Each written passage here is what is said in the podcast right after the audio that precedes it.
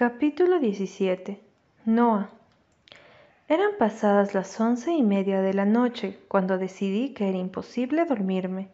Desde la noche anterior, después de lo que había ocurrido con Nicolás, el recuerdo de los besos y de sus manos acariciándome la piel no se me quitaban de la cabeza. Mi mente solo podía pensar en él y en sus labios fundiéndose con los míos. Agradecía la distracción, puesto que eso era lo mejor que recrearme en mi tristeza y en los recuerdos de mi antigua vida. Lo que no me gustaba era estar sola en una casa tan grande. No tenía ni idea en dónde estaba Nicolás, pero aún habiéndome despertado a las ocho de la mañana, no había podido verle marchar. No comprendía por qué demonios me preocupaba. ¿Desde cuándo me importaba dónde pudiese estar? Seguramente estaría acostándose con su lista de chicas fáciles sin, sin siquiera pensar en lo que habíamos estado haciendo la noche anterior. ¿Era yo la única que pensaba en que todo había sido una completa locura? Por el amor de Dios, éramos hermanos, o lo que fuera, vivíamos bajo el mismo techo, y nos llevábamos fatal, tanto que cualquier recuerdo que, que, estuviese fuera de los besos y caricias de la noche anterior me producía un profundo sentimiento de cabreo. Lo que pasaba es que estaba de falta de cariño. Mi madre estaba en la otra punta del país, al igual que mis amigos y la gente que conocía de toda la vida. Todo allí era nuevo para mí. Ni siquiera sabía cómo hacer para moverme por aquella ciudad tan grande.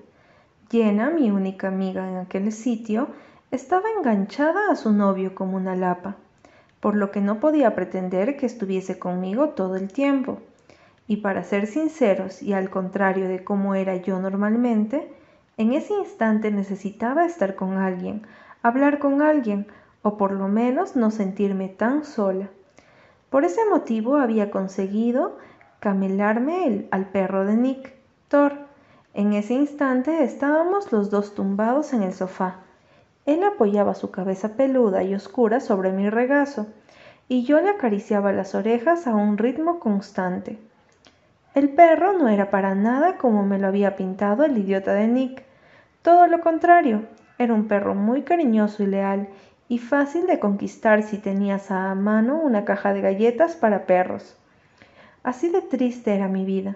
Mi mayor apoyo en esa casa era un animal de cuatro patas, que le encantaban las galletas, que le acariciaran las orejas y cuyo pasatiempo preferido era que le tirasen una pelota una y otra vez. Estaba mirando una película en la tele cuando sentí que la puerta de entrada se abría. Thor estaba tan dormido que simplemente se le movieron las orejas en dirección al sonido cuando una figura alta apareció en la entrada. El salón daba justo al recibidor gigante y estaba junto al arco de la puerta que daba a las escaleras.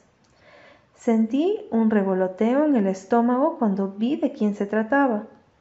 Enic lo llamé cuando vi que su intención era subir, o no se había percatado de mi presencia allí o pasaba olímpicamente de saludarme. Seguramente la segunda opción era la correcta, y me arrepentí de inmediato de haberlo llamado. Su rostro se giró hacia el salón, y un segundo después le tenía en la puerta observándome. Bajó la tenue luz del televisor y de la lamparita de la entrada Solo pude ver que se le veía realmente agotado. Se había apoyado contra el marco y me miraba con el rostro impasible. ¿Qué haces despierta? me preguntó unos segundos después.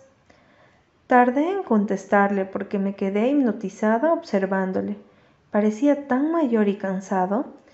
Estaba realmente atractivo. Me centré en lo que me estaba preguntando.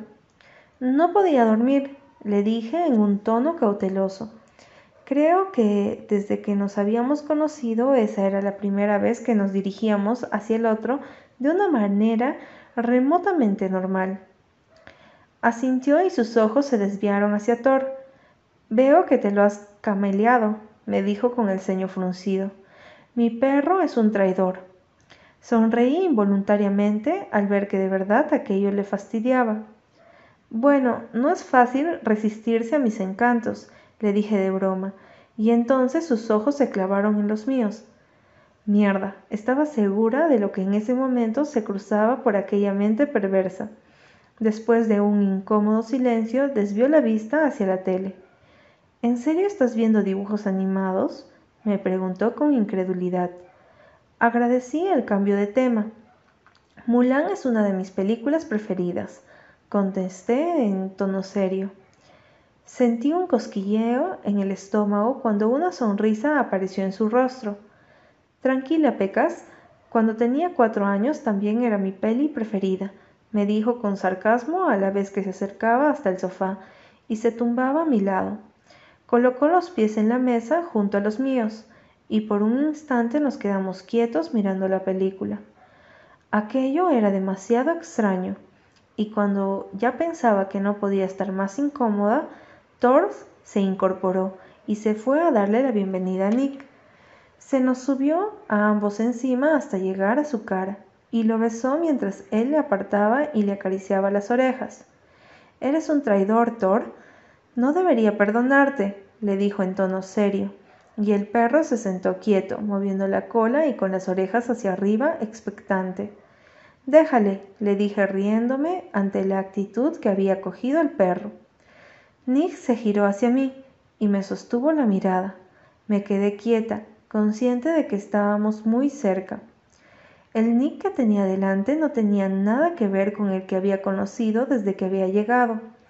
Este estaba relajado, sin actitud desdeñosa ni de superioridad, y me di cuenta de que estaba así porque en sus ojos se leía una tristeza que no podía ocultar. ¿Dónde has estado? le pregunté en un susurro. No tenía ni idea de por qué había bajado el tono de voz, pero aquella pregunta parecía estar prohibida entre nosotros, porque de alguna manera era como si me importara lo que hubiese estado haciendo, cosa que no era verdad, ¿no? Sus ojos me recorrieron el rostro hasta volver a centrarse en mis ojos, con alguien que me necesitaba, dijo, y por su manera de decirlo supe que no se trataba de ninguna mujer de su lista de amigas. ¿Por qué? ¿Me has echado de menos? preguntó un segundo después. Era consciente de que se había acercado, pero no quería apartarme. De algún modo su presencia me había hecho sonreír y me había quitado aquella opresión en el pecho, aquella profunda tristeza que había sentido durante todo el día.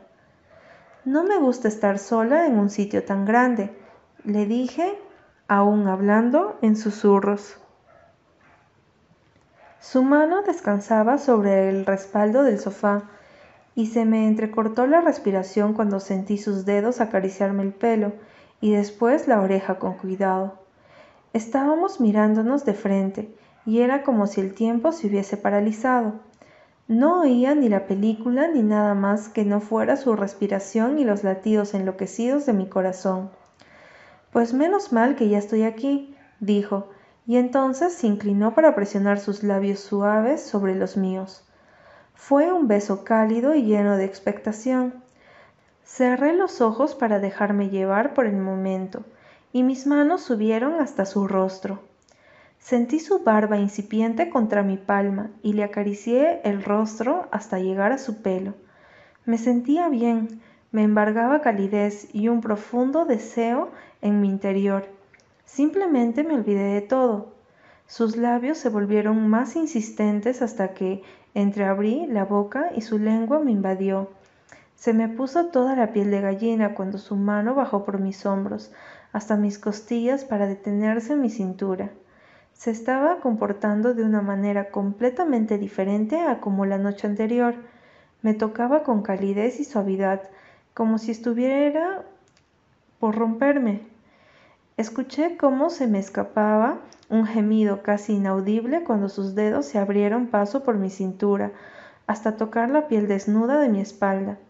Me acerqué casi involuntariamente para que mi cuerpo se pegase aún más al de él, y fue entonces cuando se apartó con brusquedad.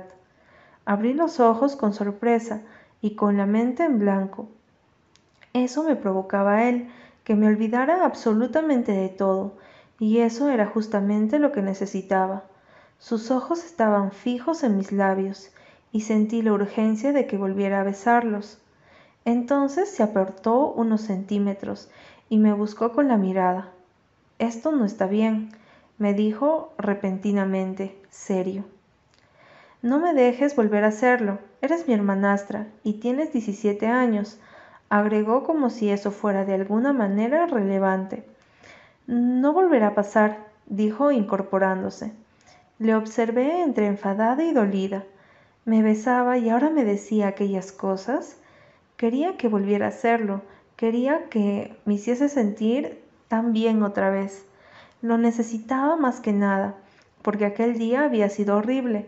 Me había sentido como una mierda, sin nadie con quien hablar ni nadie a quien poder llamar. Todas las personas que quería o estaban ocupadas o me habían traicionado. Le miré fijamente. Tienes toda la razón, dije levantándome del sofá y pasando a su lado con un empujón. Vamos, Thor, le grité al perro y sonreí cuando lo tuve en menos de un segundo a mi lado. Subí molesta y desconcertada a mi habitación. Di un portazo y me metí a la cama.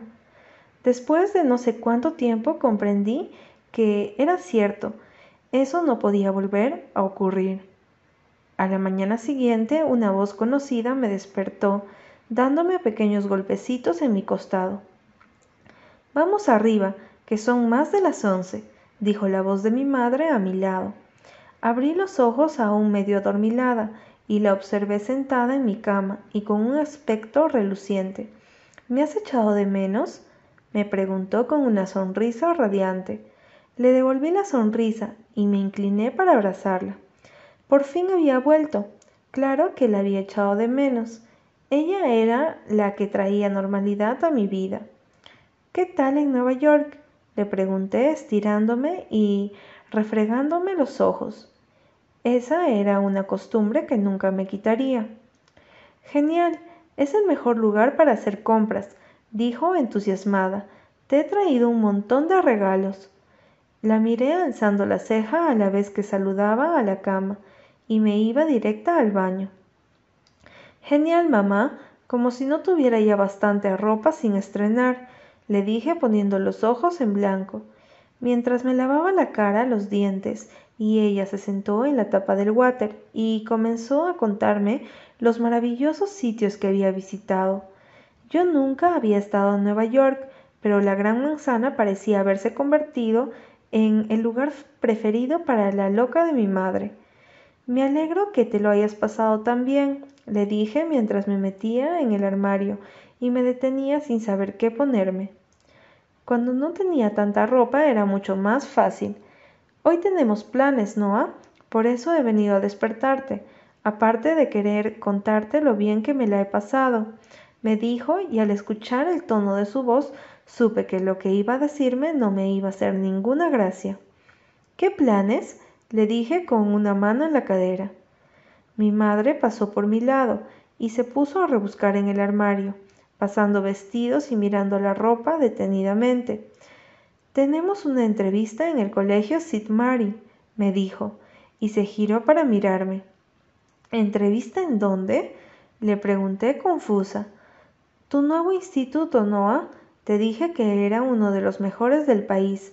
No entra cualquiera, y gracias a los contactos de Will y también Nick, fue un exalumno, pues quieren conocerte me explicó con paciencia.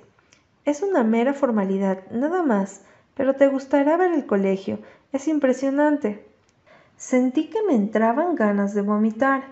Joder, mamá, ¿no podrías haberme metido en cualquier instituto normal o corriente? le dije tirando de las perchas de un lado hacia el otro.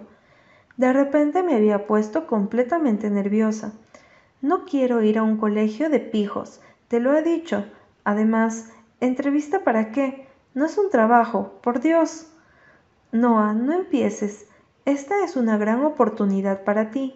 La gente que sale de ese colegio va a las mejores universidades y tú tienes la oportunidad de que te dejen entrar en el último curso. Normalmente eso no se puede. O sea, que voy a ser el bicho raro que dejan entrar por enchufe? Le pregunté alucinando con la situación. Genial, mamá. Mi madre se cruzó los brazos y se echó el pelo rubio hacia atrás. Siempre que estaba decidida hacía ese gesto, por lo que supe que no iba a poder discutir mucho sobre el tema. Ya me lo agradecerás en el futuro. Además, tu amiga Jenna va a Sid por lo que no estarás sola, dijo, y agradecí el enterarme de aquel detalle. Era un consuelo saber que alguien estaría conmigo a la hora del almuerzo. Ahora vístete, que tenemos que estar allí en menos de dos horas. Suspiré y rebusqué en el armario hasta encontrar unos vaqueros de pitillo negro y una blusa formal de color azul cielo. No pensaba ponerme un vestido ni nada parecido, solo de pensar en cómo irían vestidas las chicas en ese colegio me hacía estremecerme por dentro. Una hora y media más tarde cruzábamos la puerta de cristal que daba al recibidor exquisitamente decorado del colegio. Lo poco que había visto desde fuera me había hecho darme cuenta que ese colegio era un edificio histórico pero moderno a su vez.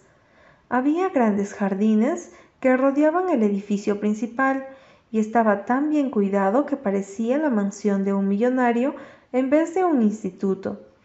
Una mujer vestida con una falda de tubo gris y una blusa blanca apareció por una puerta de madera con el escudo del colegio y se acercó a mi madre y a mí. Mi padrastro no había podido venir debido a una reunión, cosa que agradecí. Todo eso era muy extraño. Apenas podía recordar la última vez que mi madre me había tenido que acompañar al instituto. Nunca lo había hecho en realidad. Buenos días, soy Isabela Fontue, la directora del centro, nos dijo y nos estrechamos las manos. Eso era raro, estar allí porque no había absolutamente nadie. Aún faltaban tres semanas para que comenzaran las clases, y los altos techos de aquel sitio hacían que nuestras voces rebotaran con eco por toda la estancia. Después de las presentaciones, la directora nos habló de las instalaciones del centro, donde por supuesto tenían la última tecnología informática, los mejores equipos de fútbol americano y de cualquier otro deporte, la de eminencias que habían salido de aquel colegio y que ahora ocupaban altos cargos en la vida empresarial y social de Estados Unidos. Normalmente nos dejábamos entrar nuevos alumnos en el último curso, Noah, pero he estado viendo tus notas y son excelentes, me dijo con una sonrisa. El nivel de este colegio es bastante alto, pero no creo que vayas a tener problemas de ningún tipo.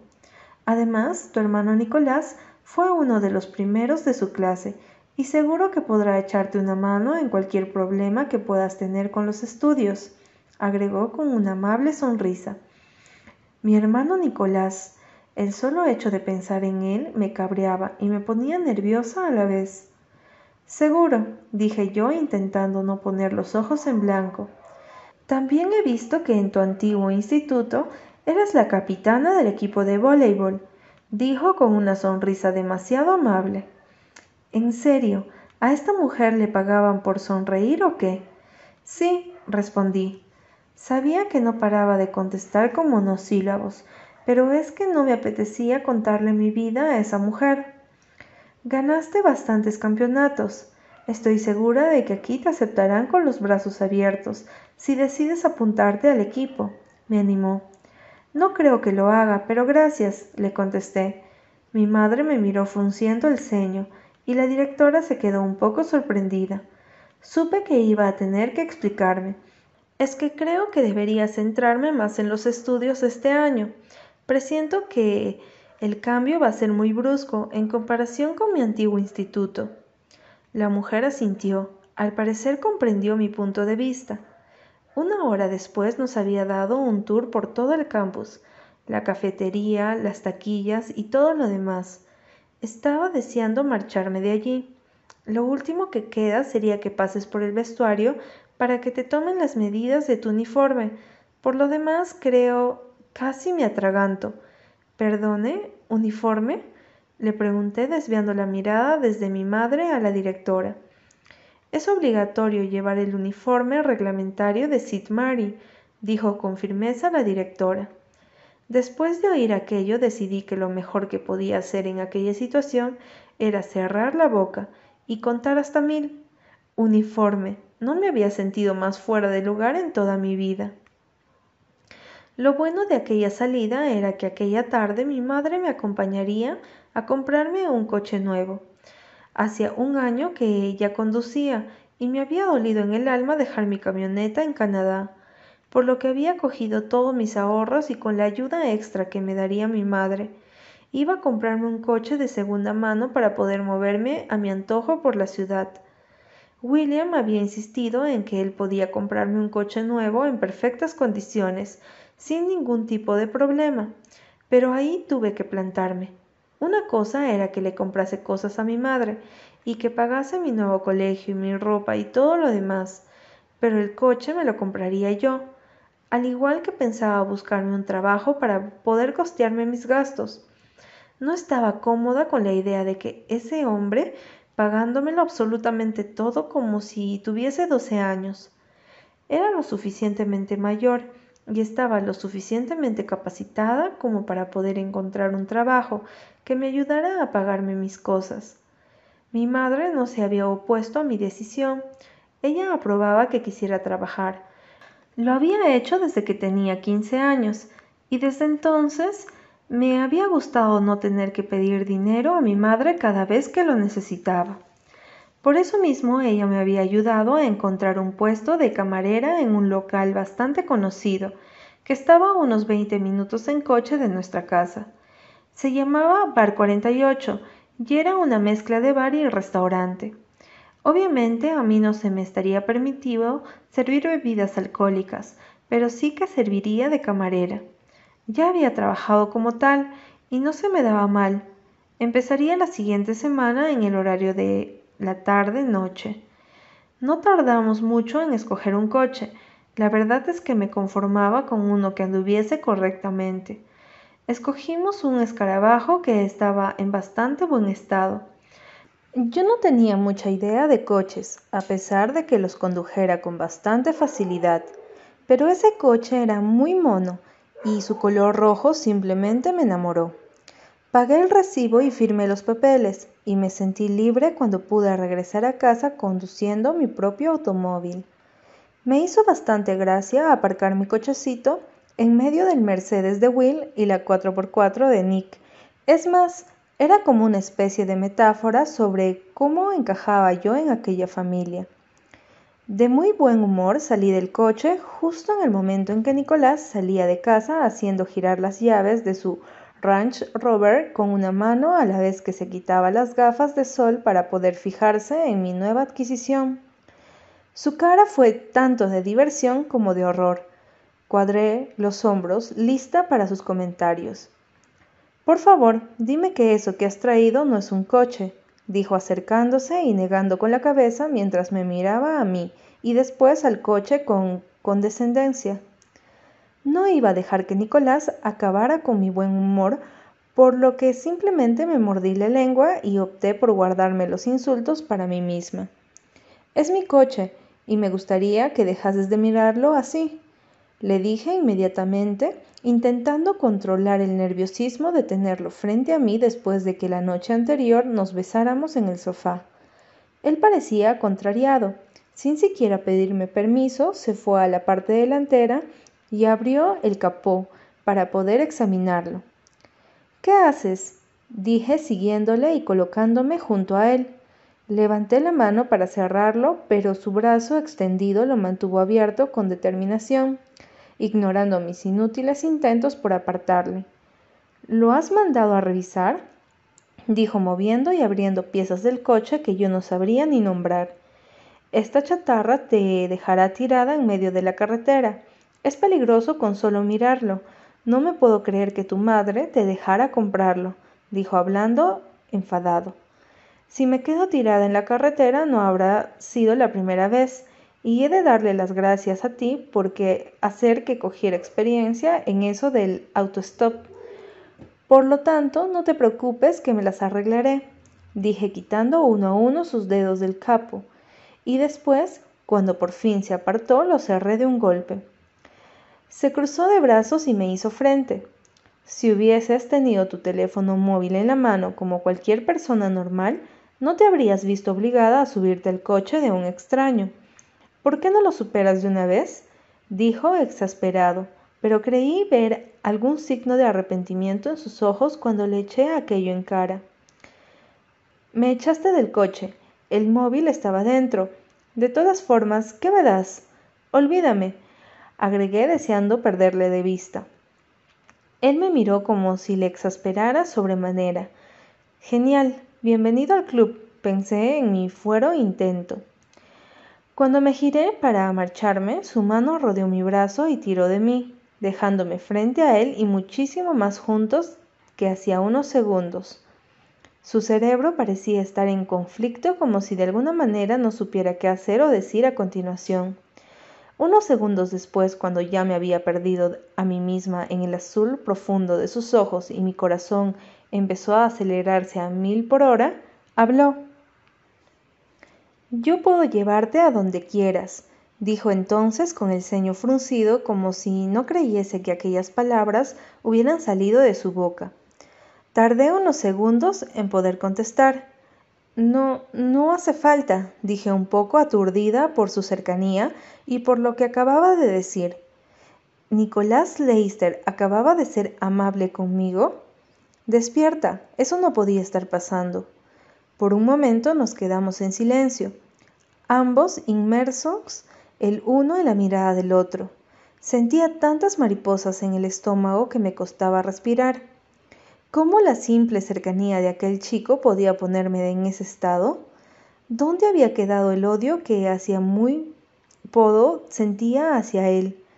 ¿Por qué ahora lo único que sentía cuando le tenía cerca era un deseo oscuro e irrefrenable de que hacía querer besarle y que me volviera entre sus brazos como aquella noche en la fiesta, cuando él había estado demasiado borracho como para poder darse cuenta de lo que hacía?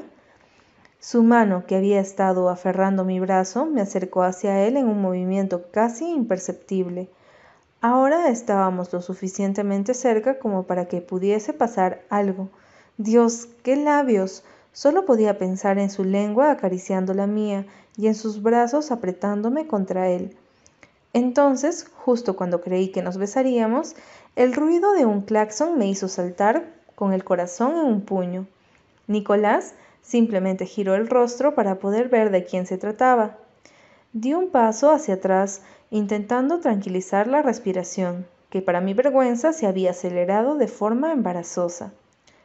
Hola, Noah, dijo Jenna desde la ventanilla del coche de Lion. Este nos saludó desde el asiento del conductor. Nick, ¿no te importa que invite a Noah, verdad? Le dijo ella mirando a Nicolás, que se había llevado las manos a la cabeza en un movimiento que dejó clarísimo que estaba frustrado, enfadado o disgustado. No estaba segura.